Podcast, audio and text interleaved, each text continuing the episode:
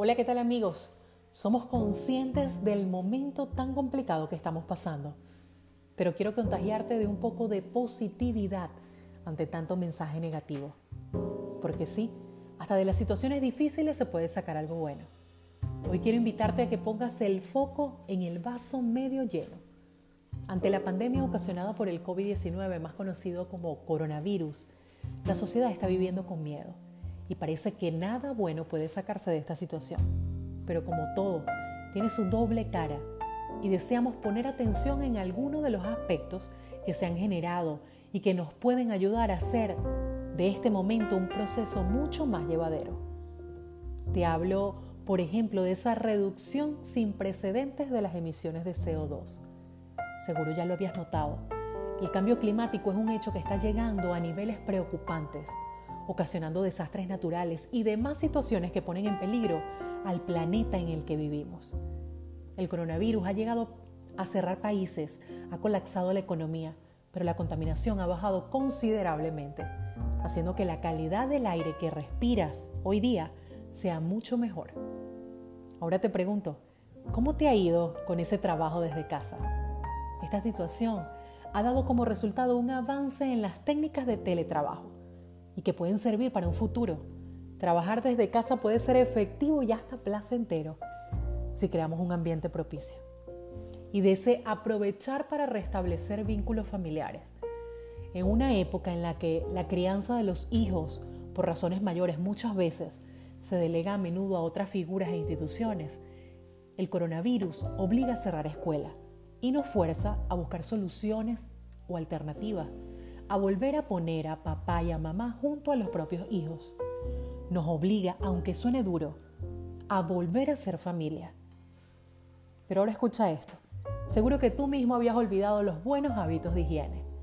Un gesto tan obvio como lavar las manos a menudo y de la forma correcta no solo evita los contagios de COVID-19, sino de otro tipo de virus y bacterias perjudiciales para la salud. La higiene, señores, siempre ha sido básica. Pero ¿qué tal si hablamos de lo bien que estás comiendo estos días? De esas nuevas costumbres de alimentación más sana. Por si el mensaje de que una alimentación mucho más natural y equilibrada no había calado lo suficiente, llega este virus para decirnos lo importante de comer alimentos como frutas y verduras para reforzar nuestro sistema inmune, así como hacer yoga y otros ejercicios físicos que equilibren nuestra mente y cuerpo que al fin y al cabo van de la mano. Y de esa mayor conciencia social, este virus nos ha mandado un mensaje bien claro.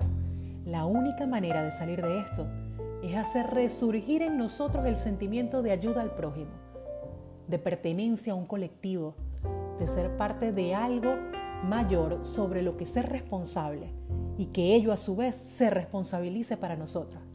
En otras palabras, la corresponsabilidad. Sentir que de tus acciones depende la suerte de los que te rodean y que tú dependes de ellos. Me imagino que ya hiciste un stop para disfrutar de las cosas sencillas y que nos aportan bienestar. Obviamente, no estamos de vacaciones, lo sabemos. Se trata de una situación excepcional en la que es mejor confinarse en casa para no contagiar ni ser contagiado. Pero seguro te has preguntado, ¿qué hacemos? Pues aprovechar para disfrutar del tiempo de ocio, del tan necesario descanso con tan mala fama, en una sociedad que se basa en la productividad y en el consumo, en la que todos corremos 14 horas al día persiguiendo no se sabe muy bien qué, sin descanso, sin pausa. De repente se nos impone un parón forzado. Quietecitos en casa día tras día, a contar las horas, de un tiempo al que le hemos perdido el valor. ¿Acaso sabemos todavía cómo usar nuestro tiempo sin un fin específico? Para concluir, te diré que intentes guardar la calma y ver las cosas desde un prisma mucho más positivo. Dejemos de buscar culpables o de preguntarnos por qué ha pasado esto y empecemos a pensar en que podemos aprender de todo aquello. Todos tenemos mucho sobre lo que reflexionar y esforzarnos con el universo y sus leyes, parece que la humanidad ya está en deuda y que vino a explicarlo a un caro precio. Yo soy Evis Martínez y esto es todo por ahora. Recuerda darle la vuelta a esta enorme tortilla llamada pandemia y nos vemos en un próximo episodio.